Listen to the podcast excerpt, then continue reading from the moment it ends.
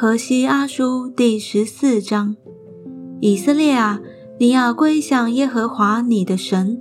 你是因自己的罪孽跌倒了，当归向耶和华，用言语祷告他说：“求你除尽罪孽，悦纳善行。”这样，我们就把嘴唇的祭代替牛犊献上。我们不向亚述求救，不骑埃及的马，也不再对我们手所造的说：“你是我们的神。”因为孤儿在你耶和华那里得蒙怜悯，我必医治他们被盗的病，甘心爱他们，因为我的怒气向他们转消。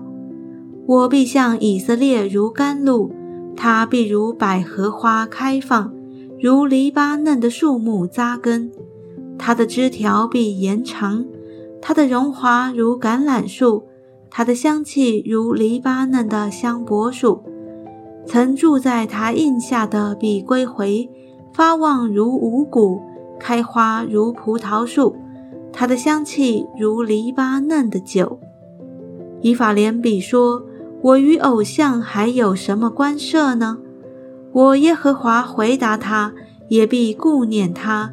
我如青翠的松树，你的果子从我而得。谁是智慧人，可以明白这些事？谁是通达人，可以知道这一切？因为耶和华的道是正直的，一人必在其中行走，罪人却在其上跌倒。